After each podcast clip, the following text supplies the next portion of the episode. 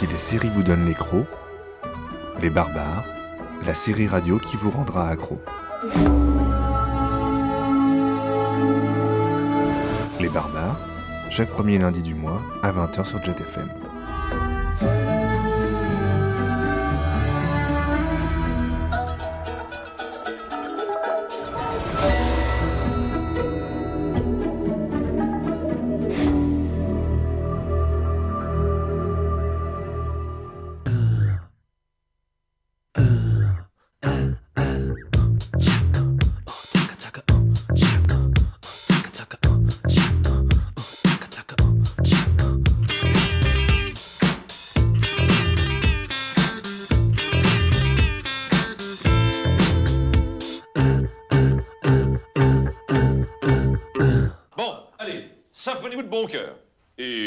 Bien sur les pieds.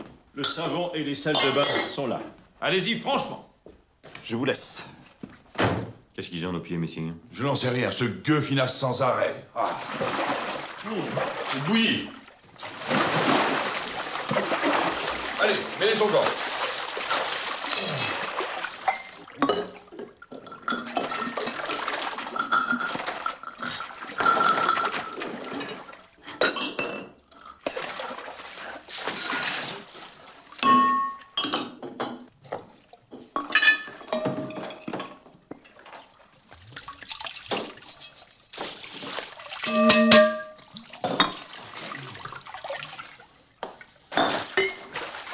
Jacouille, frotte-moi. Oh, quel étrange brassoir Il fera bien l'affaire. Vous vous en sortez? J'ai fini mes ablutions. Ah, à toi.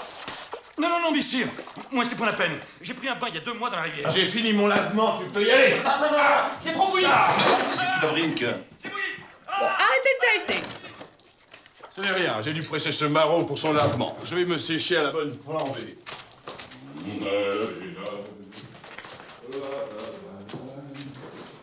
Il a vidé toute la bouteille Une bouteille de parfum à 6000 Le videz ballon, vous Jolie mamie, je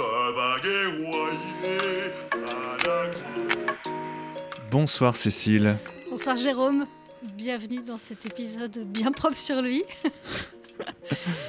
très très joli, très joli euh, choix de, de scène pas de cinéma. Hein. J'espère que Bon, ça c'est va pas, c'est, inspirer c'est pas un chef-d'œuvre, hein, mais bon. euh, Non, mais Ça- ça fait toujours rire. Agréable et ça et ça, ça colle bien à cette thématique de, de ce soir, une thématique bien propre sur elle. On va parler d'hygiène, de propreté, de ce qui sent bon. Alors dans quelques minutes, euh, la chronique barbare qui va être consacrée à cette histoire du, du propre. Et puis nous écouterons euh, tout à l'heure un entretien euh, qui a été enregistré samedi dernier avec, avec une invitée qui n'est pas en plateau malheureusement avec nous aujourd'hui, mais que nous avons vu il y a quelques jours. Et pour finir, Jérôme, tu concluras avec la chronique éphéméride à 20h56. Alors pour démarrer cette, euh, cette minute barbare, quelques proverbes, hein, il y en a à profusion dans le dans l'univers de la propreté, euh, des choses assez anciennes comme propre foyer vaut de l'or, la propreté du corps passe par la pureté de l'âme, netteté nourrit santé, la propreté sur soi est comme une seconde pudeur, ou encore la propreté est la moitié de la santé. Alors ces proverbes, adages, dictons, dont certains datent du XVIe siècle, nous montrent à quel point la propreté traverse les âges et les sociétés. Ces dernières semaines, la maire de Paris, Anne Hidalgo, martelait que la propreté est l'affaire de tous, regrettant l'incivilité des citoyens mais aussi des entreprises qui laissent leurs déchets sur les trottoirs. Plus récemment encore, on en parlait ensemble, c'est François Ruffin de France Insoumise qui rendait visibles les invisibles, celles qui tous les jours travaillent à ne pas laisser de traces, nettoyant nos bureaux, bâtiments publics, maisons. Et enfin, dernière actualité en date sur la propreté, eh bien cette initiative de la commune de Boulogne-Billancourt qui fait appel à des fauconniers pour déambuler dans les allées de cimetières afin que les bus effraient des pigeons qui souillent les tombes. Il faut savoir en effet qu'une entreprise ne peut intervenir sur des pierres tombales, celles-ci étant des propriétés privées. Alors ces effaroucheurs interviennent régulièrement pour garder nos cimetières en état de propreté visible.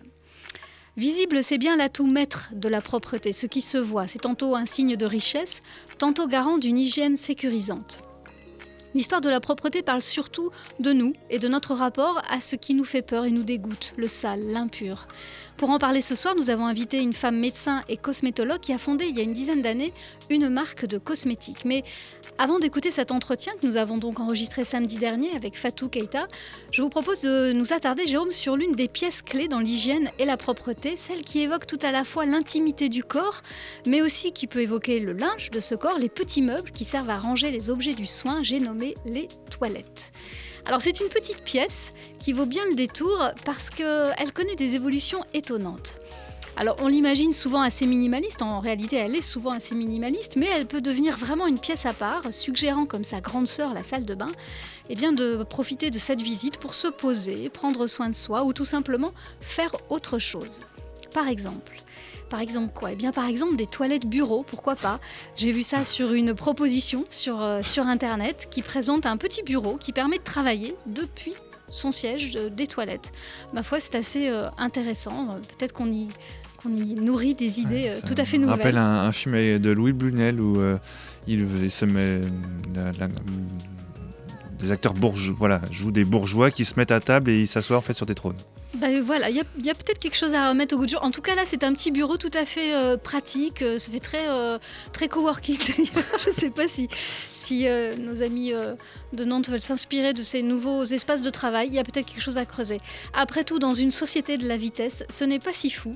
Et ça éviterait peut-être les multi-repêchages de portables lorsqu'on sait que 17% d'entre nous ont déjà fait tomber leur téléphone dans la cuvette. Alors dans nos sociétés de la profusion, il n'est pas rare de trouver des toilettes à tous les étages, de prévoir des toilettes spécifiques pour les invités, les parents, les enfants. On en trouve dans les centres-villes, les magasins, les cinémas, les toilettes font partie des équipements de base et pourtant. Pourtant, 40% de la population mondiale vit sans toilette. Ce signe intérieur de confort que nous ne voyons plus garantit notre santé, notre sécurité et notre dignité. Une dignité à laquelle 355 millions de femmes en Inde n'ont pas accès, elles qui sont obligées d'attendre la nuit pour aller se soulager dehors sans être vues. À l'aube, rapporte l'hebdomadaire Hebdo qui a consacré un dossier sur le sujet des toilettes, eh bien les terrains vagues sont totalement envahis d'excréments, provoquant des infections graves évidemment et des maladies. Alors le ras-le-bol est tel en Inde que l'absence des toilettes dans un foyer est même à l'origine de nombreux divorces ou ruptures de fiançailles. On se plaint en France des toilettes de nos établissements scolaires, et bien en Inde, elles sont totalement dépourvues de cet équipement, allant jusqu'à provoquer la déscolarisation des filles. Siège de l'impur, les toilettes sont devenues un enjeu de santé publique et de dignité humaine quand de l'autre côté de la planète, on commercialise des papiers toilettes ultra chics et des cabinets archi contemporains. Alors Jack Sim, un ancien informaticien euh, indien reconverti, euh, est parti de son côté en croisade il y a plusieurs années pour briser euh, ce tabou et ça avance. En 2001, on a même vu naître l'Organisation mondiale des toilettes, l'OMT. hein, Je, vous le dis parce que ça peut servir dans un trivial poursuite. Et sous son impulsion, et deux ans plus tard, l'ONU a même accrédité une journée mondiale des toilettes le 19 novembre. Ah oui. D'ailleurs, à, une certaine époque, on allait, disait-on, à la CAC, c'est-à-dire qu'on allait voir le roi sur son trône. Absolument. Et généralement, il disait des choses très intéressantes. Tout à fait, il fallait être présent. A- mais c'est clair, il y avait vraiment énormément de rituels. On, on était d'ailleurs assez peu prudents pour parler de tout ça. Et il y avait une. Aujourd'hui, c'est assez caché. Mais en tout cas, ce Je sujet. ne veux pas euh, aller à la CAC voir Macron faire un discours. Je pensais un peu à ça. Ça, nous, ça, ça nourrit euh, beaucoup d'imaginaire. Enfin, avant de refermer ce sujet, bien qu'il nous rapproche tous, un simple humain, je ne résiste pas au plaisir de, euh, de tourner avec vous quelques feuilles d'un rouleau pas tout à fait comme les autres, celui du papier toilette. Écoutez. Vous désirez Je voudrais faire une surprise à ma femme. Il paraît que vous en avez reçu un nouveau. Oui, ma femme est en train de l'essayer, mais je suis au courant. C'est un bleu. Bleu comme l'aube. La vivacité du citron se fond dans la bergamote. Et la vanille apporte sa fraîcheur matinale. Et vous verrez, la qualité a été perfectionnée. Ma femme va être extrêmement touchée. C'est pour offrir, je vous l'emballe. Non, non, je suis pressé. Ma femme attend dans la voiture. Le trèfle parfumé, une nouvelle collection. Eh bien voilà, vous êtes bien sur euh, Les Barbares, sur Jet FM. Vous l'avez reconnu, euh, ça faisait longtemps que vous ne l'aviez pas entendu. C'était la publicité signée Étienne Châtillès des années 80. Et euh, franchement, à cette époque, la Ah, on création publicitaire, notamment sur ce, sur ce sujet du papier toilette, était assez succulente. Je vous recommande chaudement de, de re-regarder euh, les cultures pubs spéciales, euh, spéciales euh, PQ. Comme, je me rappelle d'une pub aussi pour le trèfle où une dame, euh, où c'était le trèfle ou, ou lotus, je ne sais plus, je crois que c'est le trèfle, où une dame chantait euh, col chic dans un supermarché. Et le supermarché voilà, éteignait euh, les néons et elle était encore en train de chanter. Absolument, je, je l'ai revu effectivement. Je l'ai pas choisi de la, de la conserver, mais elle était assez bucolique. Alors le papier toilette, le PQ comme on le nomme familièrement, a tout d'abord été fait de lin, de velours, de satin ou de laine parfumée pour les nobles, de paille, de foin, cailloux, épis de maïs ou coquillages pour le bas peuple. On a quand même un peu progressé. Alors révolution industrielle oblige, c'est en 1857 que le New-Yorkais Joseph Cayetti invente le papier thérapeutique. C'était 500 feuilles préhumidifiées et parfumées. La Scott Paper Company connaît une croissance importante en pleine poussée hygiéniste à la fin du 19e. Et en France, eh il faut attendre les années 50 pour voir le papier toilette s'installer dans nos foyers. Le marché, euh, néanmoins, innove assez peu. C'est vrai que c'est pas facile non plus de se distinguer euh, sur un, un marché de l'intime, mis à part dans le marketing et dans la publicité, comme on vient de le voir. Et pourtant, les fabricants se sont lancés dans des gammes, euh, des gammes assez étonnantes, chic, funky, Z, proposant même, comble de l'élégance, des rouleaux de papier toilette noir, ultra chic, 4 euros le rouleau, c'est en vente. Ah oui. Ça, ça des toilettes en or, comme on a vu Ah récemment. c'est- parfait. ah, en même temps, ça donne, ça donne vraiment un- une ambiance très, particulière. On, on- s'éloigne de plus en plus. On ne sait pas très bien ce qu'on vient y faire, mais on y verrait presque mettre un coffre-fort. C'est assez étonnant. Alors malheureusement, depuis, malheureusement ou heureusement, mais en tout cas malheureusement pour ces, euh, entreprises euh, de, papier euh, toilette, l'écologie passe par là, le recyclage, la réutilisation, le do-it-yourself qui reprennent le pouvoir et annoncent évidemment le changement. Jusqu'à quand vont-ils pouvoir continuer à, innover dans ce, domaine-là avec la pression écologique? Voici venu évidemment le temps des toilettes à douchette, hein, ces petits jets d'eau nettoyants dont sont équipés 77% des toilettes japonaises.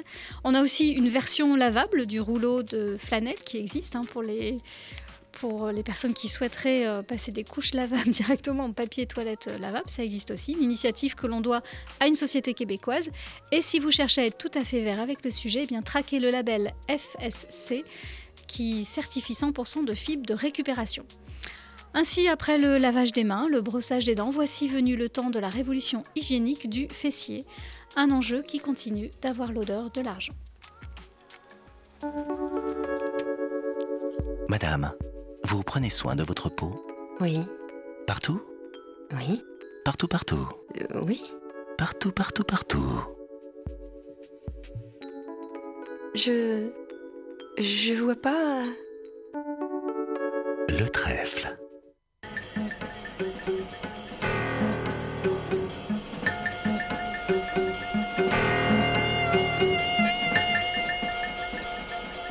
Música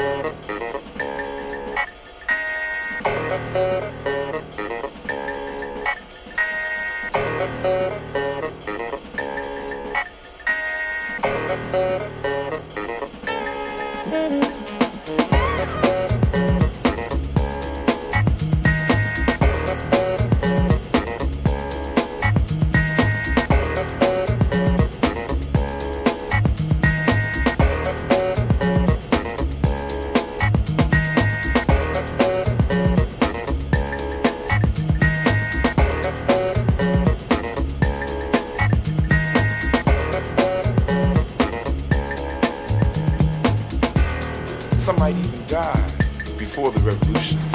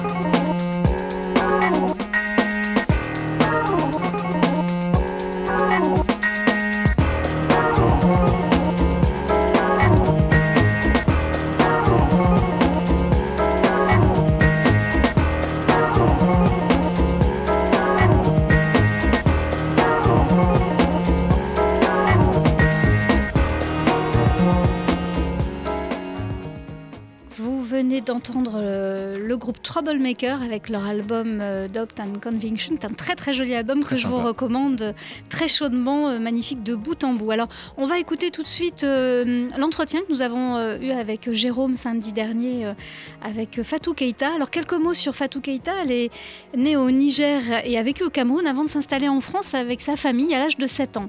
Elle est, Fatou est diplômée en médecine générale, spécialisée en médecine d'urgence, et elle a passé un master en cosmétologie qui l'a amenée à fonder en 2005 la marque et l'entreprise Clairjoie, fabriquant et distribuant des cosmétiques naturels et biologiques avec les instituts de beauté. Alors, on s'est intéressé avec Jérôme à, ce parcours. On va vous expliquer euh, effectivement tout au long de l'entretien. Euh, pour le double cursus en fait de médecin, euh, notamment urgentiste, et de cosmétologue dans un univers assez particulier. Notre entretien tournait effectivement autour de l'hygiène et de la propreté.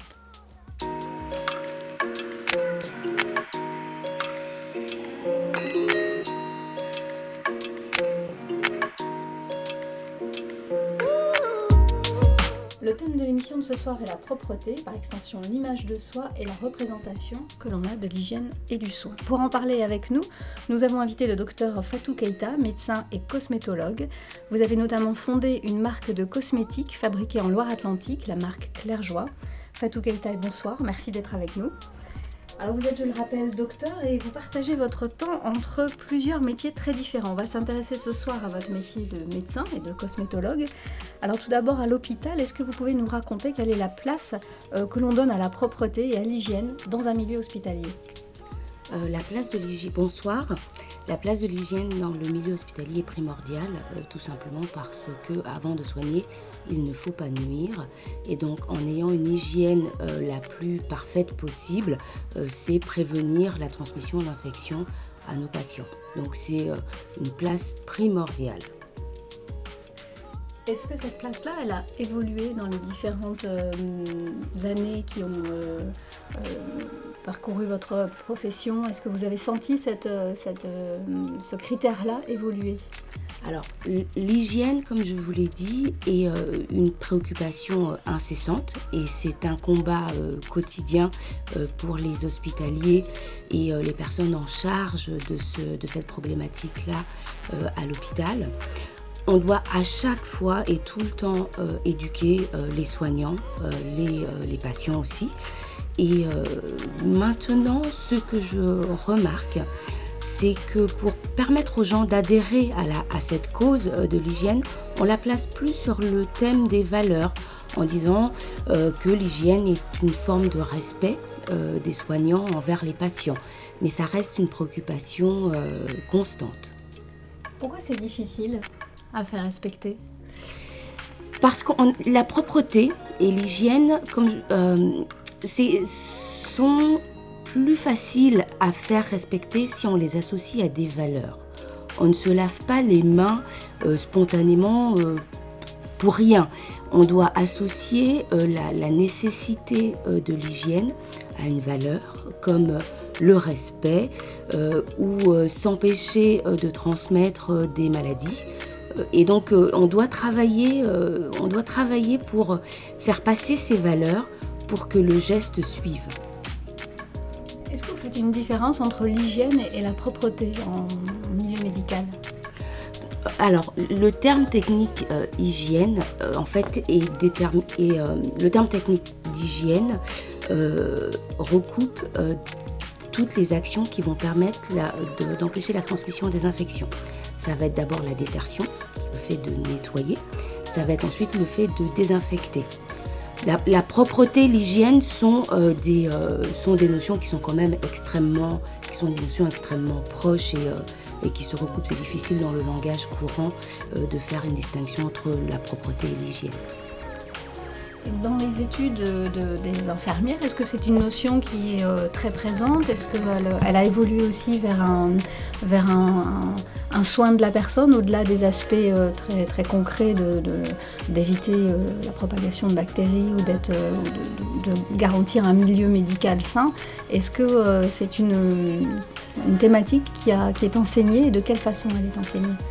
Alors, dans les écoles Dans les écoles d'infirmières, je ne peux pas vous dire comment euh, est, enseignée l'hygiène. Ce que je peux vous dire euh, de mon expérience clinique et de ce que je vois euh, du travail des infirmières, c'est que non seulement elles sont attentives à ne pas transmettre des infections à leurs patients, mais souvent l'hygiène du patient, donc le soin au patient, et pour elles et pour les équipes soignantes en général et les aides-soignantes en particulier, euh, est un acte valorisé. Parce que c'est un temps de contact privilégié, c'est un temps d'observation, c'est un temps d'échange avec le patient euh, qui peut permettre le recueil d'informations importantes qui ne sont pas nécessairement transmises au médecin, euh, qui lui passe souvent moins de temps au chevet du patient. Dans les EHPAD dont on a beaucoup parlé récemment, justement par les aides-soignants, le, soin apporté aux résidents, notamment la, toilette, euh, fait partie des soins au même titre que euh, les pansements ou euh, d'autres de donner un médicament ou d'autres soins en fait. Oui, parce que le soin d'hygiène peut être un soin extrêmement bienveillant.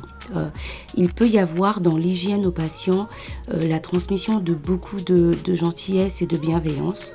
Et euh, les infirmières, les équipes soignantes, les aides-soignantes ont souvent à cœur justement de profiter de ce moment-là pour en faire un moment de répit pour le patient, parce que parfois ils sont dans des situations difficiles et, et douloureuses, et donc le soin peut être un moment de répit. Et euh, c'est également, comme je vous le disais, un, temps d'échange. Et ça peut être un temps très humain euh, qui est absolument à valoriser au décours euh, du soin, que ce soit en EHPAD ou à l'hôpital. Et à quelle fréquence? Parce que dans l'actualité récemment, on pouvait, mais par mes connaissances sans doute, s'offusquer que des résidents en EHPAD aient par exemple une douche par semaine. Alors nous, ça peut nous paraître en tant qu'actifs peu, mais euh, pour eux, ça peut être aussi euh, un, exercice assez, euh, assez important. à la notion d'hygiène de la personne s'associe souvent la notion de fréquence. Et il n'y a pas de fréquence absolue. Euh, il y a, d'abord parce que la, notion d'hygiène est une notion très personnelle, il y a des gens qui s'estiment très propres à une douche par semaine et d'autres qui ne n'invoqueraient pas cette notion à moins d'une douche par jour. Euh, mais euh, surtout, dans la question des EHPAD, il y a également la, la question de la disponibilité du temps soignant pour permettre de prendre en charge tous les patients. Donc, je pense que c'est à vous. C'est des choses qui sont discutées euh, en fonction de l'organisation de chaque établissement et en fonction de chaque patient. Je ne peux pas émettre un avis général sur ce qui se passe dans les EHPAD. Je ne suis pas la mieux placée pour le dire. Votre travail, vous, à l'hôpital, consiste en quoi exactement? Quel est votre lien euh, avec le patient?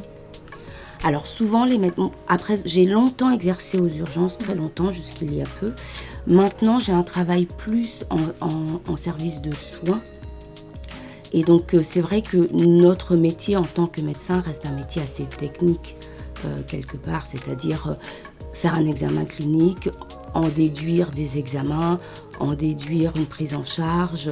Ça reste un métier assez peu tactile, c'est-à-dire par rapport au, il y a l'examen clinique qui est très tactile, mais ça reste euh, un temps assez, assez court malheureusement, euh, qui est loin du temps qu'au contraire une équipe soignante euh, peut consacrer au toucher et à l'hygiène du patient. Et pour autant, est-ce que vous pensez que c'est un acte qui participe effectivement à la guérison? On passe de plus en plus du cure, de la curation au care, à prendre soin. Est-ce que, euh, que l'introduction de ces euh, métiers autour de, l'esthétique, du soin, euh, de, l'approche du corps, elle, participe, elle s'introduit peu à peu dans les hôpitaux?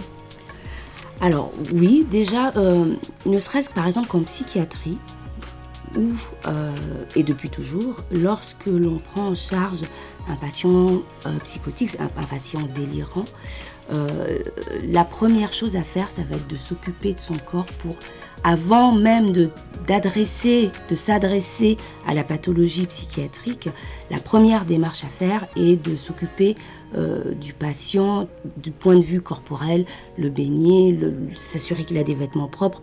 C'est le premier pas vers euh, essayer de ramener le patient dans une forme de, réalité. Donc ça a toujours été présent. L'hygiène également a toujours été présente dans la médecine, ne serait-ce que parce qu'elle sert à prévenir euh, les maladies. C'est ça, le, c'est ça le, la définition même euh, de l'hygiène. Et c'est vrai, euh, comme je vous le disais, que les choses changent peut-être un petit peu plus à présent, puisqu'on passe effectivement d'une notion d'hygiène prévention à une notion d'hygiène bien-être. Et la médecine n'est pas complètement immune du reste de la, de la société. Et on voit par exemple émerger des spécialités non médicale, mais comme la socio-esthétique. Et par exemple, l'Université de Nantes a une fondation qui a une chaire de socio-esthétique et des esthéticiennes passent dans les services de cancérologie. C'est donc pour dire que oui, effectivement, la médecine aussi prend en compte le bien-être du patient en général et son bien-être corporel. Et du coup, ça participe à la, hum, au mieux-être mental, voire à, la, capacité euh, de, se battre effectivement dans des maladies lourdes. Euh, comment est-ce que euh, cet aspect-là vient soutenir votre action plus technique?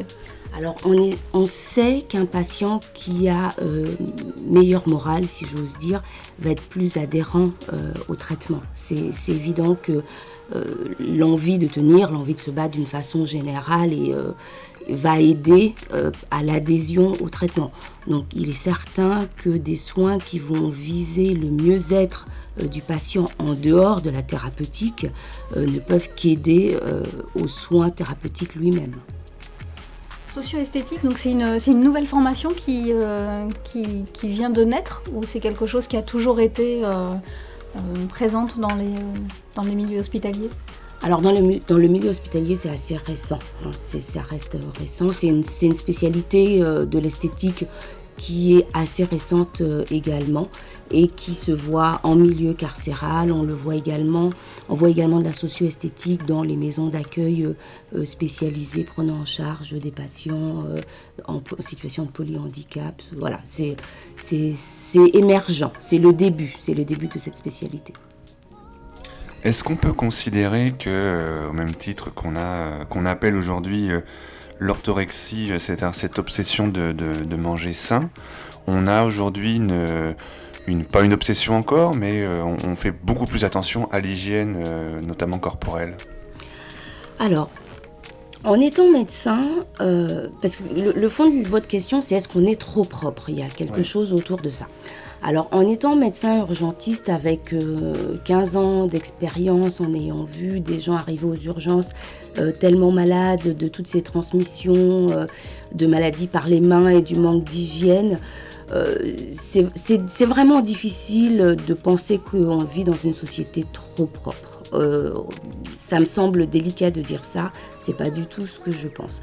Ce que je pense, et que l'on pense tous, c'est certainement l'obsession du paraître. Et euh, l'hygiène peut s'intégrer dans cette obsession euh, du paraître et d'une association, parce que culturellement c'est ainsi. Euh, il y a une espèce d'association entre la saleté et la pauvreté. Et, donc, par et, son miroir, à savoir la propreté, serait l'apanage des gens riches. Et donc, effectivement, il, peut y avoir un lien euh, inconscient entre la propreté et le milieu social et la, et la classe sociale et le paraître. Mais du point de vue de l'hygiène, non, nous ne sommes pas trop propres. Il faut par exemple savoir que chaque année, ça ce sont les chiffres de l'Institut euh, national de veille sanitaire, chaque année, un Français sur trois va contracter une gastroentérite aiguë dont le mode principal de transmission est interhumain et notamment dû au défaut de lavage des mains. Donc euh, il faut pas, voilà, il faut bien distinguer hygiène et paraître, qui sont deux notions un peu différentes. Et notamment, on voit aussi dans les secteurs de la toute petite enfance où on peut avoir aussi ce sentiment que parfois c'est très, euh, euh, c'est peut-être surdosé cette, euh, cette protection autour de, de, l'hygiène, de se laver, de d'être. est-ce que est-ce que vous, est-ce que c'est, comme disait Jérôme un peu trop ou est-ce que ce sont des règles au contraire qui sont nécessaires et on est aussi dans une société où ça se transmet plus peut-être plus rapidement, mais je pense pas parce que finalement ça a dû être comme ça depuis toujours. Alors, par exemple, pour en revenir à la gastroentérite, la majorité des personnes malades seront des enfants de 5 ans. Donc c'est bien normal qu'en collectivité, et pour tous les parents qui euh, s'aventurent, si j'ose dire, et j'en ai fait partie, avoir un enfant en crèche, on comprend bien qu'il faut absolument euh, continuer à persévérer, euh, à éduquer nos enfants à la propreté, parce que très rapidement, les enfants sont malades. Enfin, tout le monde, enfin quiconque a eu son enfant gardé en collectivité euh, est d'accord avec le fait qu'il faut absolument que les enfants gardés en collectivité euh, soient, euh, soient, éduqués à l'hygiène, ne serait-ce que pour ne pas rendre malade l'ensemble de la crèche. D'accord, donc on n'est pas dans une société qui a surdéveloppé des espèces de craintes et des phobies. de votre point de vue, c'est pas quelque chose que vous avez senti évoluer au niveau sociétal, euh, y compris en dehors de, l'exercice de votre fonction, mais euh, dans, le, je sais pas, une espèce de, comme on disait, de dictat un peu, de se, demander, euh, voilà, qu'est-ce que ça dit de moi finalement? Et comment, comment quelle est la représentation que je donne par rapport à cette, à cette notion-là? Non, comme je vous le disais, euh, je ne pense pas qu'on soit dans une société euh, nosophobe, bien au contraire, je pense qu'il y a euh, beaucoup de choses à faire pour améliorer l'hygiène interpersonnelle et l'hygiène de, notre environnement d'une façon, façon générale. Et comme je vous le disais, c'est vraiment plus comment je parais, quelle image je donne de moi qui fait l'objet ben, de crainte, d'obsession, euh, notamment tout ce qui tourne autour des réseaux sociaux, euh, de, la photographie du soi, du paraître, euh, qui est quelque part pas nécessairement, qui ne recoupe pas nécessairement la notion d'hygiène.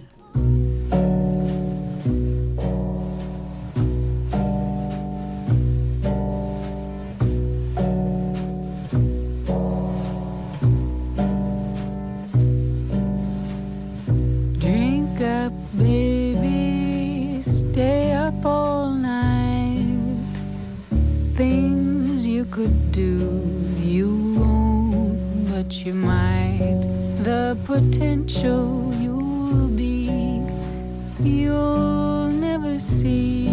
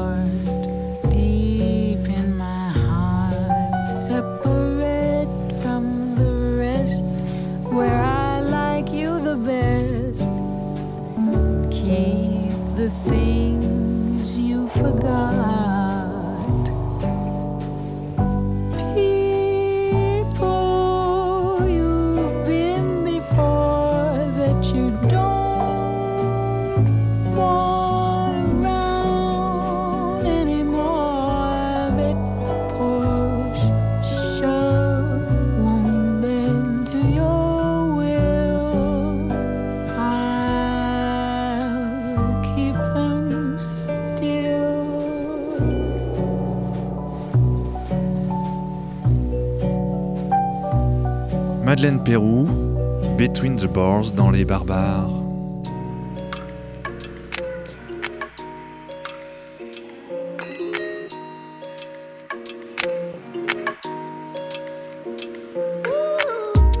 On va passer à votre deuxième, euh, à votre deuxième casquette, celle de cosmétologue, comme on dit. Alors on sait que le propre, c'est pendant longtemps, vous, en parliez tout à l'heure, ce qui se voit, c'est-à-dire le visage, les mains, euh, qui ont été souvent la cible hein, de, la propreté aussi. On, se lavait principalement euh, le visage et les mains parce que c'était ce qui se voyait.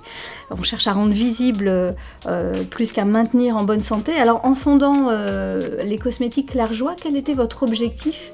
Quelle était votre quête? Comment vous êtes passé de l'un à l'autre, sans en arrêter l'un pour l'autre d'ailleurs? Expliquez-nous un petit peu ce passage, ce parcours à vous. Alors les cosmétiques, c'est vrai que la marque Clairjoie, ça reste une marque, c'est- une marque de soins, donc de soins en institut. Donc on est, on reste dans le soin, mais on est euh, à l'opposé euh, du soin médical parce que là on est dans le soin plaisir.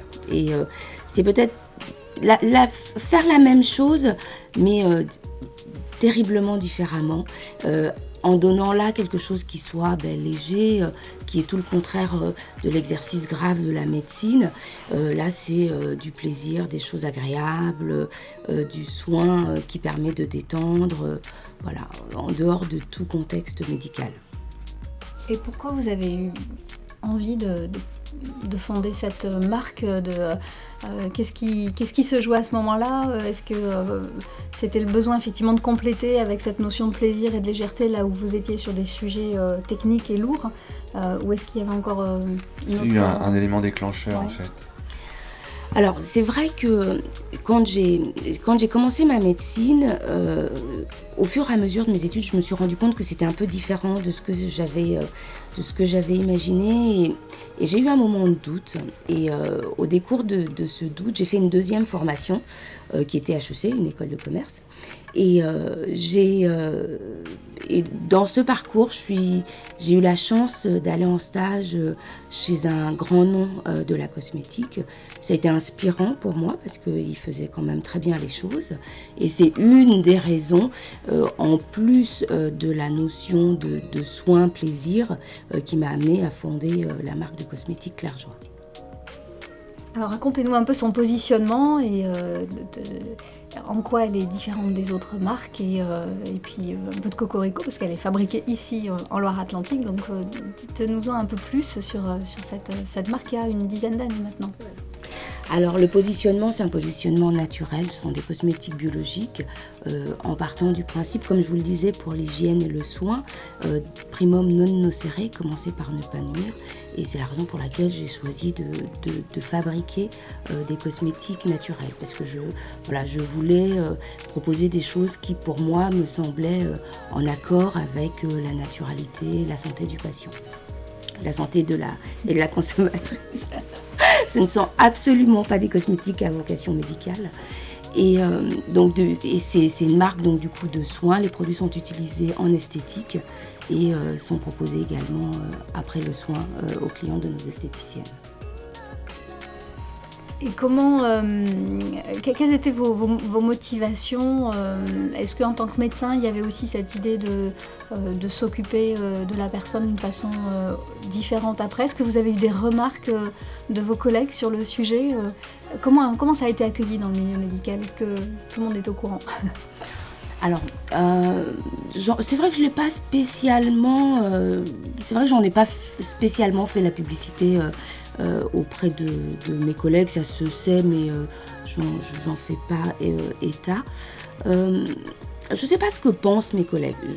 En tant qu'urgentiste, je, je sais qu'il faut savoir arrêter à un moment ou à un autre parce que c'est un métier qui est compliqué et qui demande de, de la force, du courage, beaucoup d'autorité et qui demande en même temps de rester avec beaucoup de douceur et de compassion et, euh, et de force technique aussi. Et euh, les exigences de ce métier sont telles euh, que je pense qu'on ne peut pas le faire indéfiniment sans finir par puiser trop dans soi-même ou de ne plus être en mesure de donner quoi que ce soit.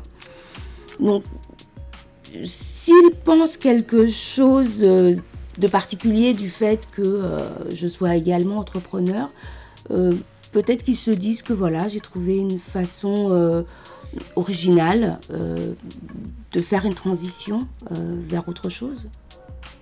C'est pas nouveau que la cosmétique en fait fait son entrée dans le milieu médical ou, adossé au milieu médical, je dirais, parce qu'en pharmacie, on trouve de plus en plus à côté des, des, médicaments pour se soigner de, X maladies ou de, petits bobos, nombre de produits aussi cosmétiques.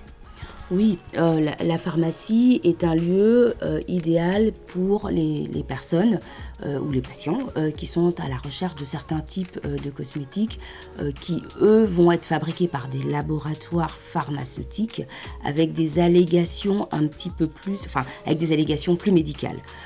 C'est vrai qu'un cosmétique conventionnel n'a pas vocation à soigner ou à prévenir une maladie alors que euh, des cosmétiques fabriqués par un laboratoire pharmaceutique vont avoir des allégations euh, plus, médicales, euh, plus fortes. Donc certains patients ou certaines personnes ayant des besoins spécifiques vont rechercher des cosmétiques en pharmacie avec des allégations tout à fait légitimes de la part des fabricants de ces cosmétiques. Vous aviez envisagé à un moment on parlait de socio-esthétique tout à l'heure, que hum, vos gammes de produits puissent être également euh, utilisées euh, dans ce milieu médical que vous connaissez bien, euh, simplement parce qu'ils ont aussi cette caractéristique d'être naturels, sains et donc de, protéger. sais pas, l'épiderme et, d'être respectueux de ça. Est-ce que ça a été à un moment donné aussi une voie? Est-ce que vous avez creusé de ce côté-là? Alors, je n'ai euh, jamais voulu faire du business avec la médecine. Euh, parce que j'estime euh, que c'est pas mon rôle. c'est pas mon rôle en tant que médecin. C'est pour ça que j'ai toujours été hospitalière. c'est parce que j'estime que l'argent n'a pas à rentrer en ligne de compte dans la façon dont je prends en charge mes patients. Et je dis toujours, une cheville riche va attendre 4 heures dans la salle d'attente qu'un infarctus pauvre soit soigné. Et euh, c'est comme ça que je vois les choses. Et j'ai jamais voulu, voilà, j'ai vraiment jamais voulu faire du business avec la médecine. Donc, euh, je me suis, j'ai jamais orienté mes, ma marque vers quelque chose comme cela. Au contraire, c'est vraiment, euh, c'est vraiment très à l'opposé. Et, et c'est pas un argument que je mets tant que ça en avant. Ça aurait pu être de, de, fournir en fait euh, des produits à des personnes qui vont bénévolement dans, des, dans les hôpitaux, parce que j'imagine que ce, métier euh, de socio-esthéticienne euh, est souvent un métier qui est exercé de façon assez bénévole. Peut-être pas d'ailleurs. Alors elles sont rémunérées. Ben, Lorsque la, fondation euh, de, l'université de Nantes nous a sollicité euh, en disant qu'elle voulait, offrir, euh, qu'elle voulait ouvrir pardon, une, charte de socio-esthétique, bien sûr nous nous sommes proposés de donner des produits et nous avons participé à la hauteur de nos moyens au lancement de ce, de ce projet que l'on trouvait vraiment très bien pour les patients, bien sûr. Il y a quelque part un gage de, qualité quand on propose ce genre de produit de cette façon-là que de passer par les réseaux de distribution habituels comme la grande distribution par exemple Alors, je, pense qu'il... Euh, le problème de la cosmétologie actuellement, des cosmétiques, c'est qu'elle bénéficie d'une espèce de, Enfin, bénéficie. Elle souffre d'une espèce de mauvaise presse euh, autour euh, de ce qui est vendu, des produits qui sont mis dedans, etc. etc. La France est quand même un, produit, un pays pardon, avec une législation cosmétique euh, assez forte. Et lorsque vous achetez un, produit cosmétique, vous avez quand même, quelle que soit la marque, quelque part, pour peu que vous l'achetiez dans un endroit qui semble euh, correct, euh, c'est quand même un produit qui se conforme à une législation qui est, est sévère. Il faut, le dire, euh, la France et l'Europe ont une législation contraignante sur les cosmétiques, de nouvelles normes sortent régulièrement. Donc, quelle que soit la marque, euh, pour peu que l'endroit vous semble être un endroit normal où acheter un cosmétique, c'est un produit qui a fait l'objet euh, de tests, c'est un produit qui, suit une réglementation. Donc, je ne vais pas dire qu'un cosmétique conventionnel est un produit euh, dangereux alors qu'un cosmétique naturel, il faut rester honnête. il faut rester honnête. les fabricants de cosmétiques sont des gens qui normalement se conforment à la réglementation qui veille à protéger le consommateur. Pour autant, il n'y a pas d'additifs forcément, au même titre que les, ceux conventionnels qu'on peut trouver dans la distribution, la grande distribution par exemple, avec ceux de la marque Clairjoie pour, pour citer celle-là. Alors, ce que je dis aux gens, c'est euh, acheter le cosmétique qui vous fait plaisir. La cosmétique, c'est quelque chose euh, qui a vocation à faire plaisir. Et si ce produit euh, qui vous plaît tant n'est pas un produit naturel, mais que vous avez envie de l'utiliser, ce, serait dommage de l'acheter, de l'appliquer avec crainte la cosmétique suit une règle. C'est vrai que euh, nous, en faisant des cosmétiques naturels, on a choisi de faire de la cosmétique différemment. Euh, parce croit, euh, on croit en certains principes environnementaux, certains principes éthiques de, de, fabrication, mais on ne peut pas se permettre de dire que les autres ne suivent pas la réglementation ou seraient dangereux. On ne peut pas dire ça. Voilà. Quels sont ces principes éthiques de fabrication? Est-ce que vous pouvez développer? Alors déjà, nous suivons une charte, c'est-à-dire qu'en cosmétologie naturelle, euh, on a une liste positive d'ingrédients que l'on peut utiliser pour commencer. Et ces, ingrédients font partie de listes euh, autorisées par les organismes certificateurs. Donc euh, cela vise à ne pas utiliser des ingrédients qui pourraient par exemple être nocifs pour l'environnement. Euh, c'est vrai qu'en étant une PME, en fabriquant nos produits et en les sourçant, en sachant d'où ils viennent, euh, on se sent plus à l'aise parce qu'on sait ce qu'il y a dedans et on sait comment ça a été fait puisque nous l'avons fait. Il y a aussi le respect, je crois, des animaux, qui, fait partie de l'éthique de, la marque. Alors, voilà, c'est la notion, par exemple, de test sur les animaux est une, c'est le type même euh, d'allégations qui peuvent être mises en avant par certaines marques alors qu'en fait tout le monde s'y conforme. La réglementation est ainsi faite euh, que plus personne n'a le droit de tester un produit cosmétique fini sur un animal. Donc ni les produits Clairjoie, ni les produits des autres marques ne font l'objet de tests sur les animaux, les produits finis.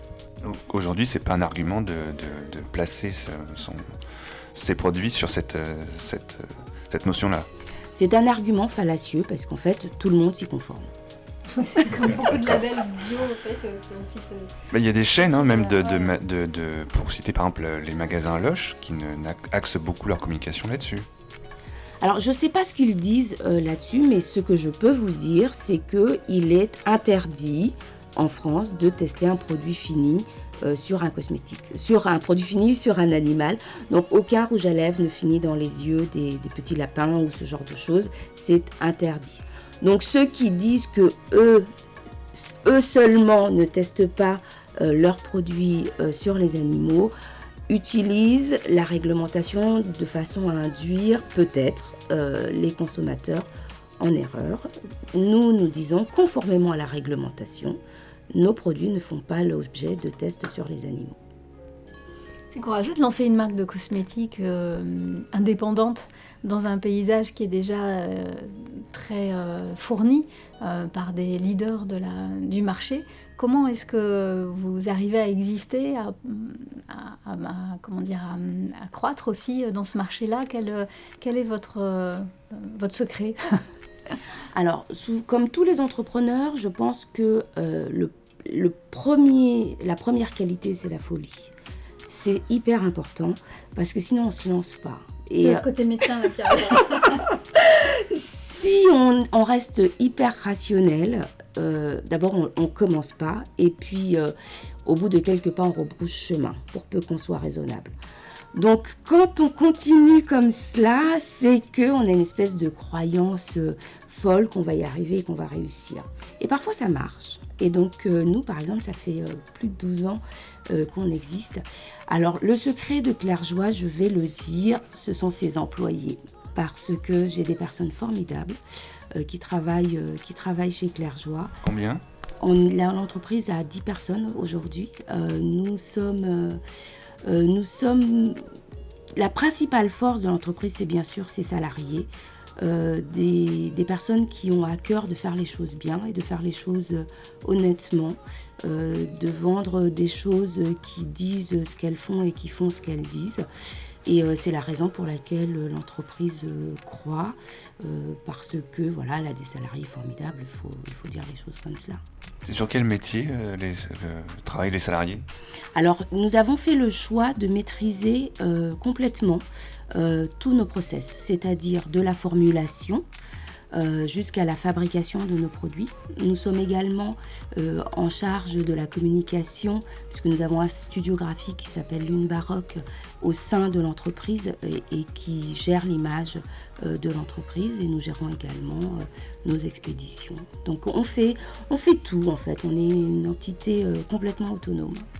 Vous êtes combien de femmes en même temps, Fatou Keita beaucoup, euh, beaucoup. Et surtout, je suis une mère de famille et donc ça aussi, ça, ça, prend, ça prend beaucoup de temps.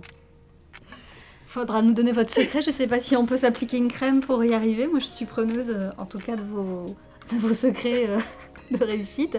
je voudrais savoir, en tant que personne, justement, cette se cumulent un petit peu de, métiers euh, qui sont dans des branches euh, à la fois différentes mais qui sont nourries aussi certainement par une même euh, par quelque chose de profond chez vous. Comment comment ça se, ça comment l'un passe à l'autre et qu'est-ce que ça comment l'un nourrit l'autre en fait? C'est ça que j'aimerais savoir un peu alors, je, trouve avec du coup l'expérience que donne, que donne le temps que l'entreprise et la médecine vivent bien ensemble en fait. Euh, parce qu'elles s'apportent euh, l'une l'autre euh, beaucoup de choses.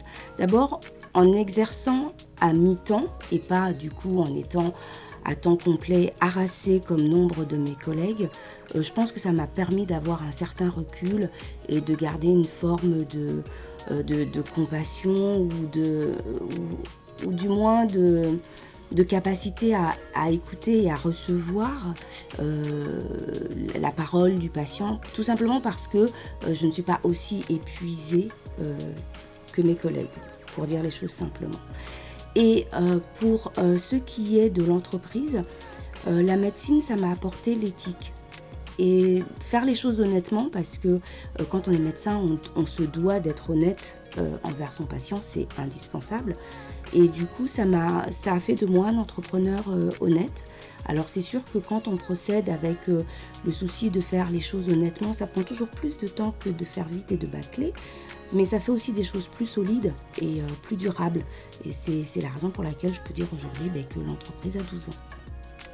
Et puis, et puis 15, 20, et, qu'elle continuera comme ça.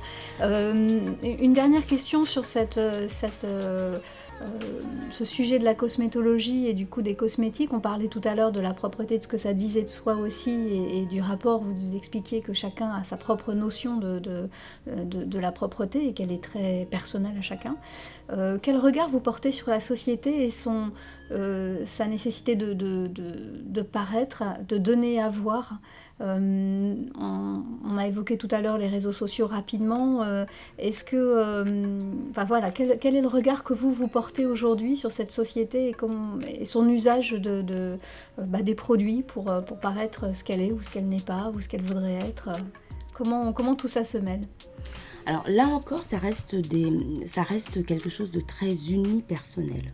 C'est-à-dire une, personne qui prendrait euh, soin de soi tout simplement pour, euh, se détendre, euh, parce que une douche suivie de, l'application d'un lait pour le corps, pour une maman active et stressée, c'est parfois le, les 20 minutes de répit dans la journée tout à l'inverse, euh, une personne de 30 ans à ce point euh, obsédée par son image, euh, qu'elle commence des techniques de médecine esthétique qui ne se voient qu'à 50 ans, c'est dommage. Voilà, ça, ça, reste autour de le rapport que l'on a à soi, l'acceptation du temps qui passe, l'acceptation de, de ses propres défauts et de ses propres faiblesses, ça, ça s'insère aussi euh, là-dedans et être capable de les montrer. c'est-à-dire être capable d'aller sans phare vers l'autre ou, ou, au contraire avoir besoin de, de tellement de surépaisseur d'autres choses pour se protéger du, du, regard des autres qui est qui c'est vrai dans une société jeuniste euh, peut être difficile à soutenir. Euh, merci beaucoup Fatou Keita, longue vie aux cosmétiques Clarjoie et puis, euh, et puis également à votre, votre métier de médecin vous continuez Tout à fait. Est-ce que pour finir juste des projets ou une, une, envie de partager quelque chose avec, avec les auditeurs avant qu'on se, avant qu'on se quitte? Déjà, merci à vous de m'avoir invité. J'ai été ravie de, de, partager ce moment euh, ce moment avec vous. Euh, si je devais partager quelque chose de plus, euh, ce serait de, rappeler combien ça peut être plaisant de prendre soin de soi et de le faire avec plaisir et sans appréhension et de choisir un cosmétique parce qu'il vous fait plaisir et pour cette raison-là seulement. Merci Merci. Et voilà Cécile, déjà le temps de l'éphéméride. Mars est le troisième mois de l'année, Cécile. C'est aussi le nom d'une petite planète du système solaire qui intrigue beaucoup les chercheurs et le cinéma fantastique de Ridley Scott à Brian De Palma ou encore John Carpenter. Il y a un an, les Anglais déclenchaient l'article 50 du traité sur l'Union européenne par la voix de leur première ministre Theresa May afin de lancer la procédure du Brexit. Et pendant que les Anglais souhaitent en sortir, on fêtait il y a un an, dans le reste de l'Europe, les 60 ans du traité de Rome, qui fonda la CE le 25 mars 1957. Il y a un an, nous quittait des hommes de radio, Jean-Christophe Averti, grande voix de France Inter et de France Culture, et Pierre Bouteiller, autre grande voix d'Inter et ex-patron de France Musique. Nous quittait également le guitariste et chanteur américain Chuck Berry. Il y a dix ans, la ville de Lyon célébrait le bicentenaire de la marionnette, Guignol créée par Laurent Mourguet, un anarchiste qui est devenu arracheur de dents. Tiens donc. Il y a dix ans, le dernier poilu français de la guerre 14-18, Lazare Ponticelli, mourait à l'âge de 110 ans. Il y a dix ans en Inde, la romancière Taslima Nasrin, menacée de mort par les islamistes pour son roman La honte, dans lequel elle décrit la vie d'une famille hindoue persécutée par des musulmans, est condamnée à l'exil et se réfugie en Europe. Il y a dix ans, nous quittait l'écrivain britannique de science-fiction et notamment auteur du colossal 2001 L'Odyssée de l'espace, Arthur C. Clarke. Il y a 50 ans, Cécile, la télévision américaine voyait pour la première fois sur les écrans l'apparition d'un petit lieutenant venant enquêter sur le meurtre de la femme du docteur Fleming. Le mari et sa maîtresse sont les principaux suspects du lieutenant qui lance ainsi la série Colombo.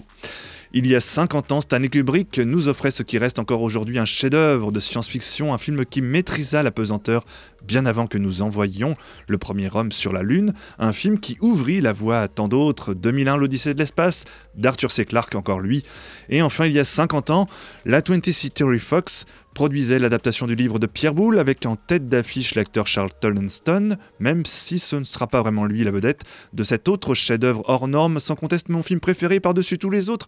Lorsque l'animal devient plus humain que les humains, je veux bien sûr parler de La planète des singes de Franklin Schaffner. Enfin, Cécile, il y a une minute sur Twitter, le journal Le Temps de Lausanne s'interrogeait sur comment améliorer la santé des gens à leur insu et évoquait le lancement d'un site en Suisse contenant une soixantaine de propositions pratiques pour promouvoir l'activité physique et une bonne hygiène de vie.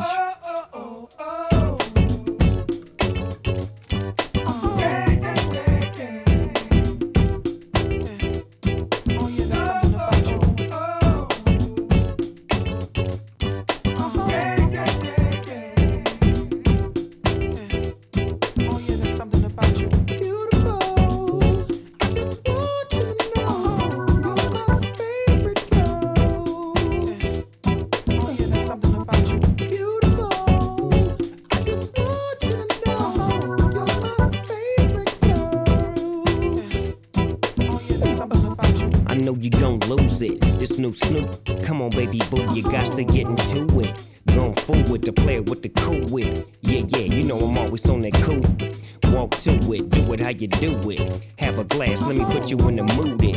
Little cutie, looking like a student. Long hair with your big fat booty. Back in the days, you was the girl I went to school with. Had to tell your mom or sister to cool it. The girl wanna do it, I just might do it. Hit her off with some pimp, pimp fluid. Mommy, don't worry, I won't abuse it. Hurry up and finish so you can watch Clueless. I laugh at the kids when they ask who do this, but everybody know who girl that you is. When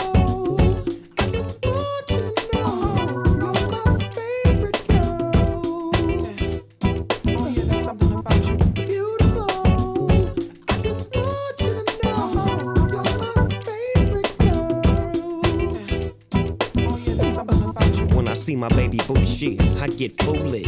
Smack a nigga that tries to pursue it. Homeboy, she taking, just move it. I asked you nicely, don't make the dog lose it. We just blow dro and keep the flow moving. In a 6-4, me and baby boo cruising.